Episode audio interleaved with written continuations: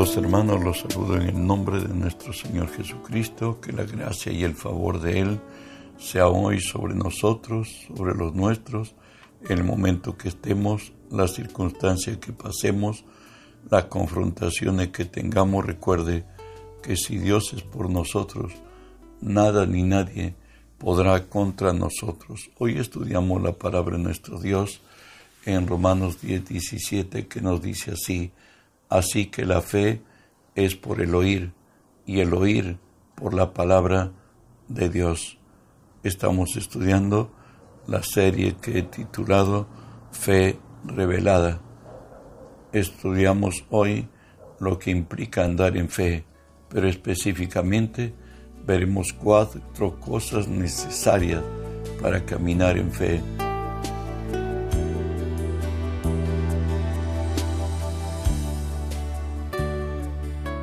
Amós nos dice así, ¿andarán dos juntos si no estuvieran de acuerdo? Lo primero que veremos es, concentra tu atención en las cosas de arriba. Recuerda que tú eres un nuevo hombre que has nacido de nuevo, una nueva criatura, donde todo lo viejo ha pasado y todo es hecho nuevo. La vida antes de Cristo estábamos todos los hombres, también los que hoy somos de Cristo, estamos bajo la condición de esclavos del que nos venció, mas ahora libertado por Cristo, nos dice la palabra, Colosenses 3, 1 y 2, si pues habéis resucitado con Cristo, buscad las cosas de arriba, donde está Cristo sentado a la diestra de Dios. Poned la mira en las cosas de arriba, no en las de la tierra, pues ellas van a ser nuestra fuente de inspiración y de fortaleza. Es más, en Hebreos 12, 2 y 3 nos dice así, puestos los ojos en Jesús, el autor y consumador de la fe, el cual por el gozo puesto delante de él sufrió la cruz, menospreciando el oprobio, y se sentó a la diestra de Dios. Considerad a aquel que sufrió tal contradicción de pecadores contra sí mismo, para que vuestro ánimo no se canse hasta desmayar. Jesús nos dijo que en el mundo tendremos aflicciones, tendremos problemas, pero Él dijo, confiad, yo he vencido al mundo.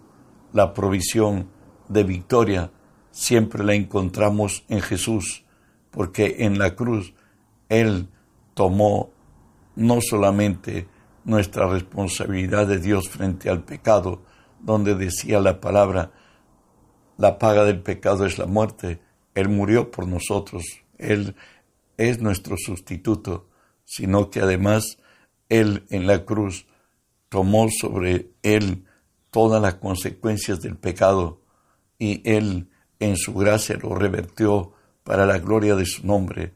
Ejemplo, Él enfermó, todo su cuerpo era una, sola llaga y por su llaga, dice la palabra, hemos sido curados. Él fue desamparado y porque fue desamparado, Él compró allí nuestra paz y Él dijo, mi paz os dejo, mi paz os doy, no como el mundo la da, os lo doy. Y frente a las circunstancias imposibles, nos dice el Señor que debemos sostenernos como viendo al invisible. ¿Y esto qué quiere decir? Frente a circunstancias extremas como la pasó Moisés, que iba desgraciadamente a un suicidio nacional, donde al otro lado ya del mar, en la otra playa del mar, pues solamente era desierto y desierto y desierto, no había condiciones de vida, sino la muerte circundaba sobre todo.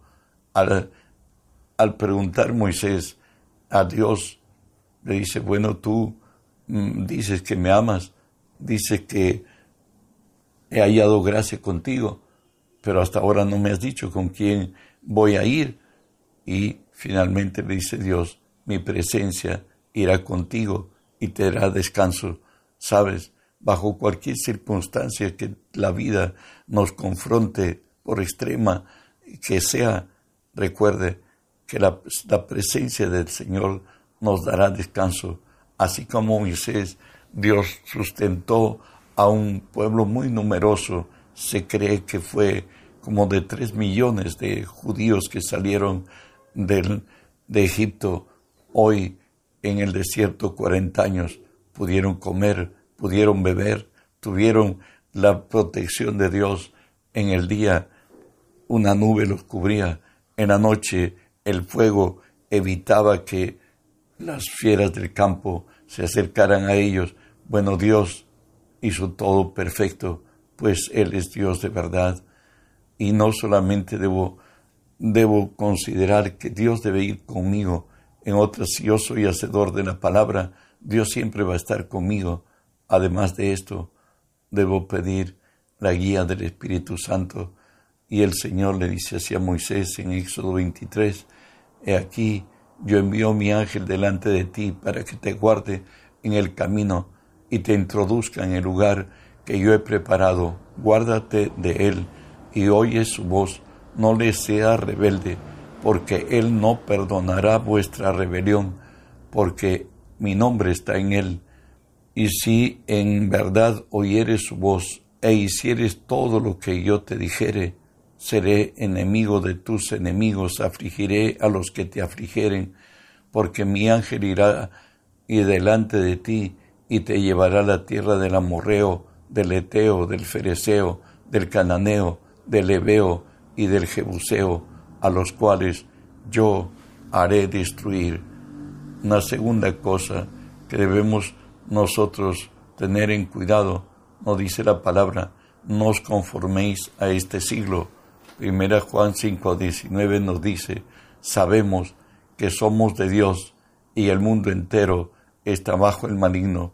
Por cierto, el mundo entero está determinado por sus sentidos, por la razón lógica que trae la vida, el devenir cada día, pero nosotros caminamos por fe, y si caminamos por fe, primera de Juan 5.4 nos dice, porque todo el que es nacido de Dios vence al mundo.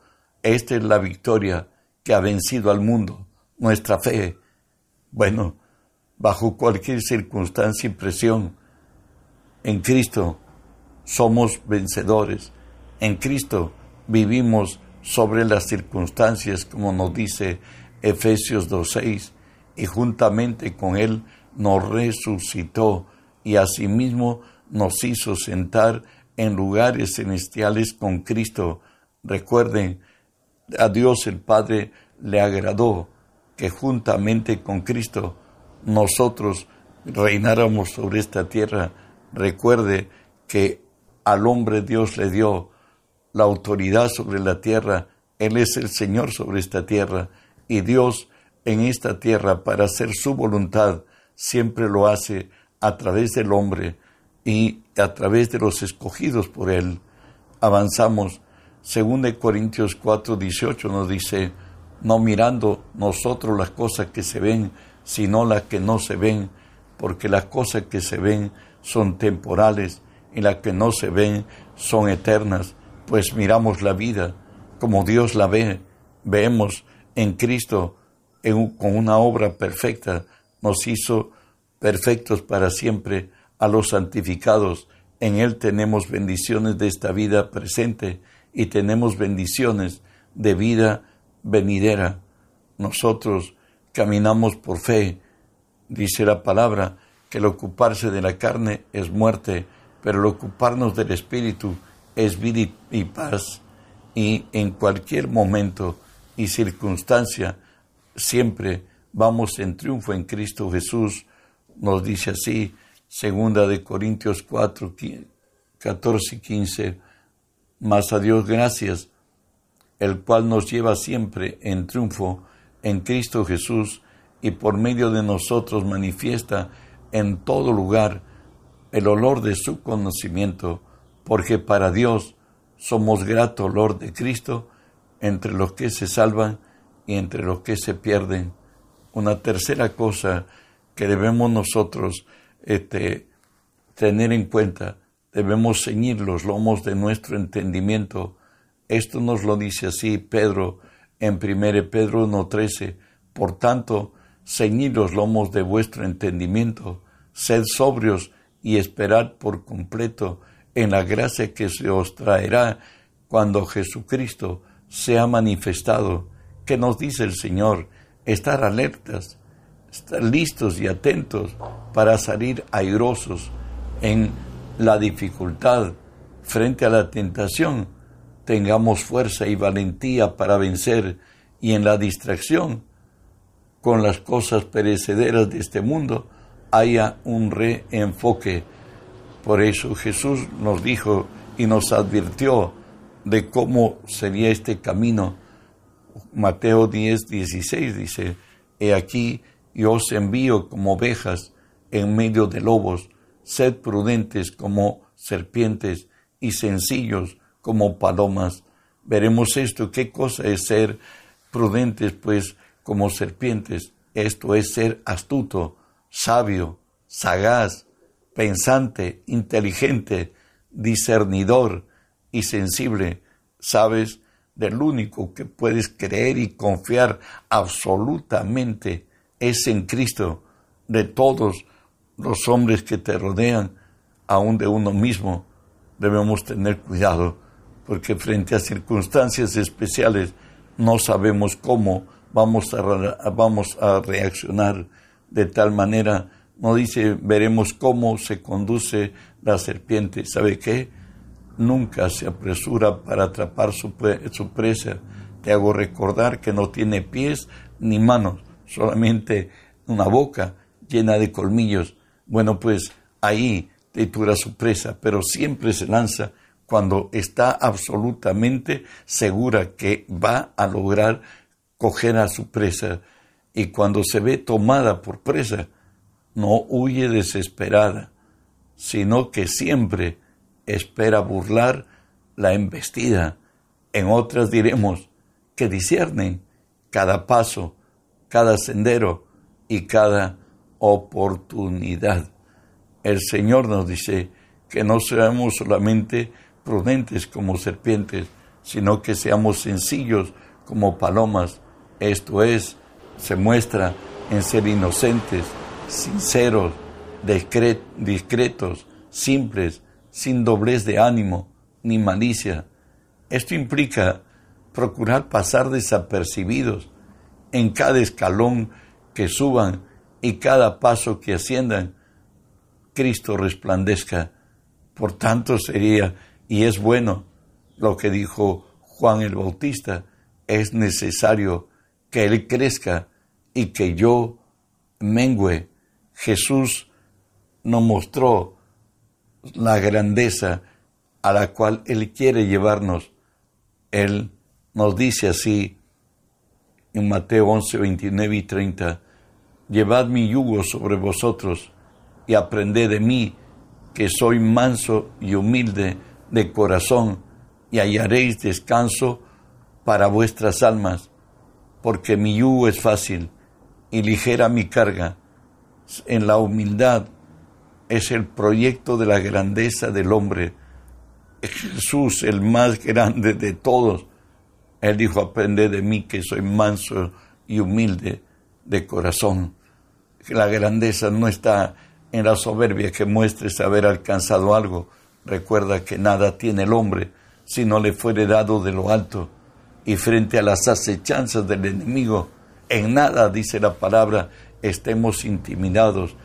Esto lo dice eh, Filipenses 1.28, en nada intimidados por los que se les oponen, que para ellos ciertamente es indicio de perdición, mas para vosotros de salvación, y esto de Dios cuando te paras firme en la palabra y le resistes al diablo, le encaras, él necesariamente va a huir. ¿Sabe por qué razones no debemos estar intimidados? Primero, es porque el mayor mora en nosotros. Dios está en nosotros, viviendo en nosotros. Jesús también habló de su iglesia.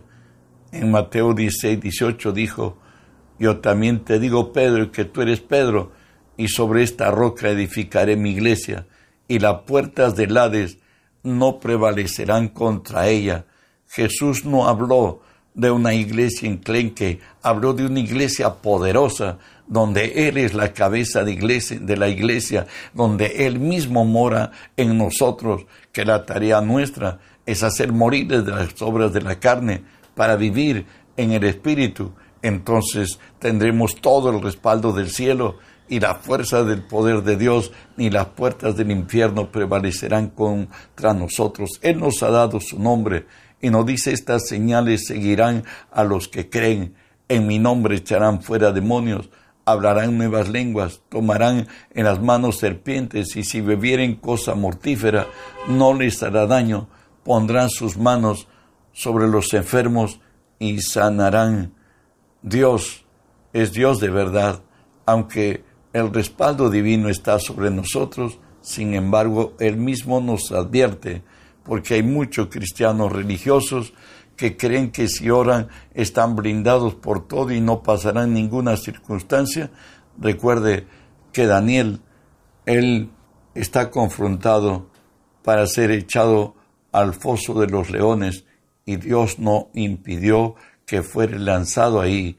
Lo dice así Daniel 6:16. Entonces el rey mandó y trajeron a Daniel y le echaron en el foso de los leones. Y el rey dijo a Daniel, el Dios tuyo, a quien tú continuamente sirves, él te libre.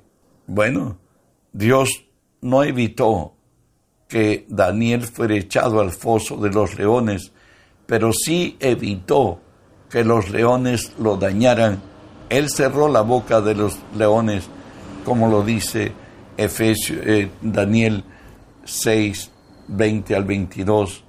Al día siguiente, por cierto, el rey le llama a Daniel y le dice, y acercándose al foso de los leones, llamó a voces a Daniel con voz triste y le dijo, Daniel, siervo del Dios viviente, el Dios tuyo, a quien tú sirves continuamente, ¿te ha podido librar de los leones?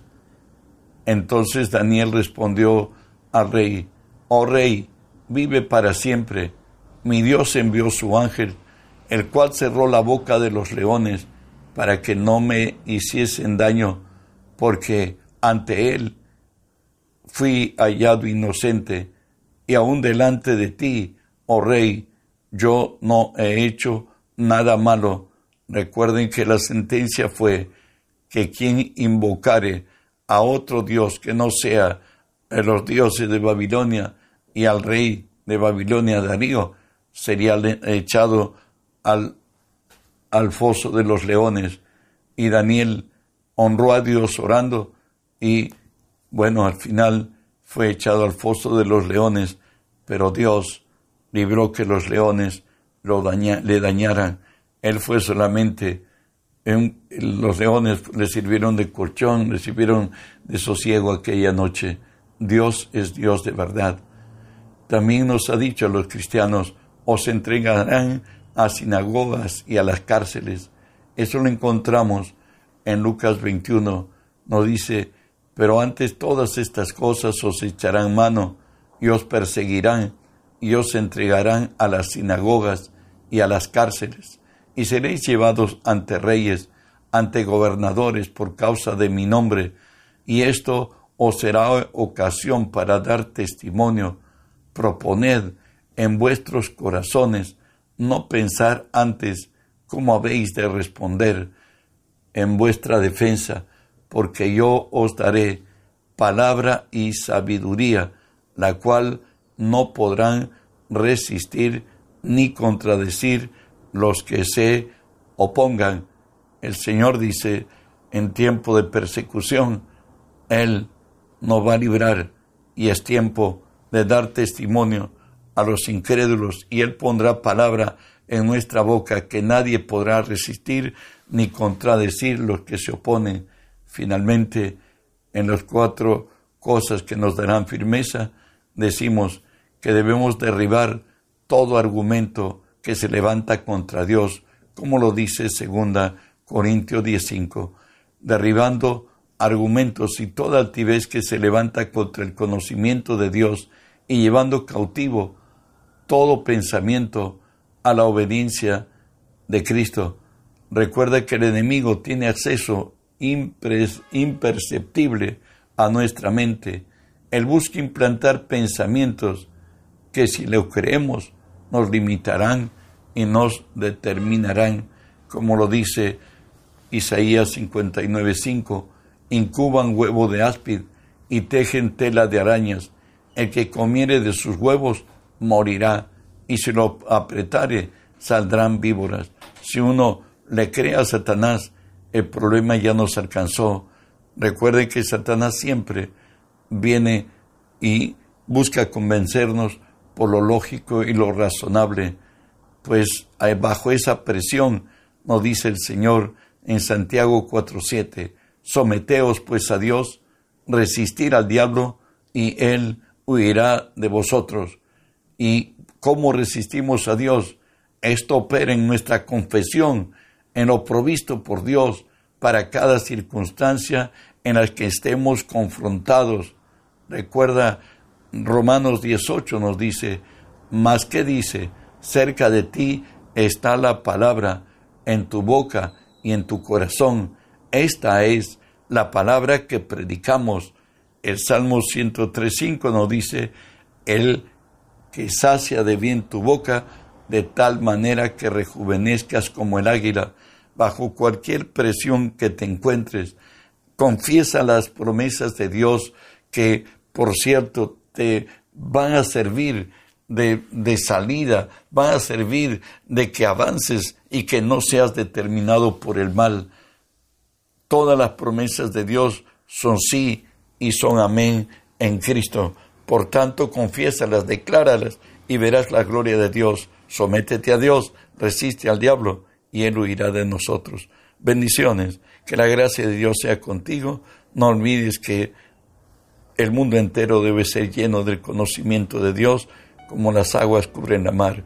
Reenvíe este mensaje que otros tengan en gracia de Dios para que puedan avanzar en el nombre de Jesús.